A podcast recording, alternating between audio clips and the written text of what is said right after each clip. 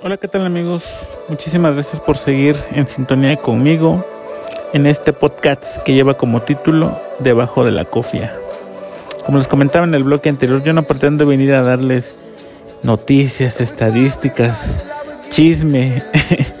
bueno, chisme sí.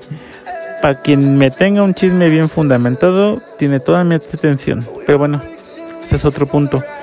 Este, me gustaría que a través de esta plataforma, este, tú como radio escucha entendieras o imaginaras la magnitud que todo el personal de la salud está teniendo 24/7 dentro de una unidad hospitalaria.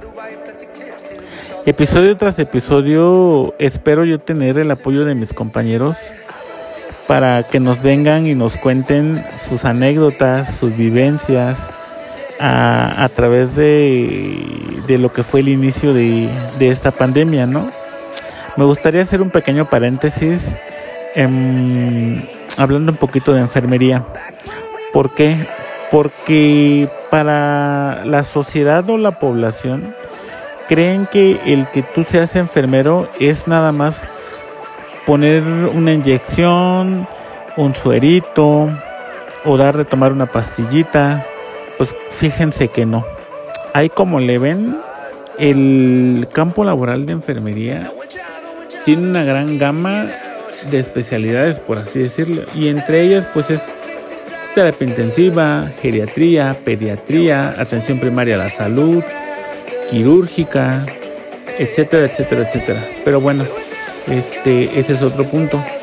Para iniciar el tema, me gustaría pues iniciar conmigo mismo, ¿no? O sea, de, de cómo es, he aprendido a, a sobrellevar la, la enfermedad del virus del COVID-19. Entonces, este, pues ya les iré contando cómo me contagié, cómo me diagnosticaron, quién me cuidó, cuál fue mi tratamiento, cómo me volví a, a, a integrar otra vez a, a, mi área laboral. Espero les guste los episodios y, y seguir con esta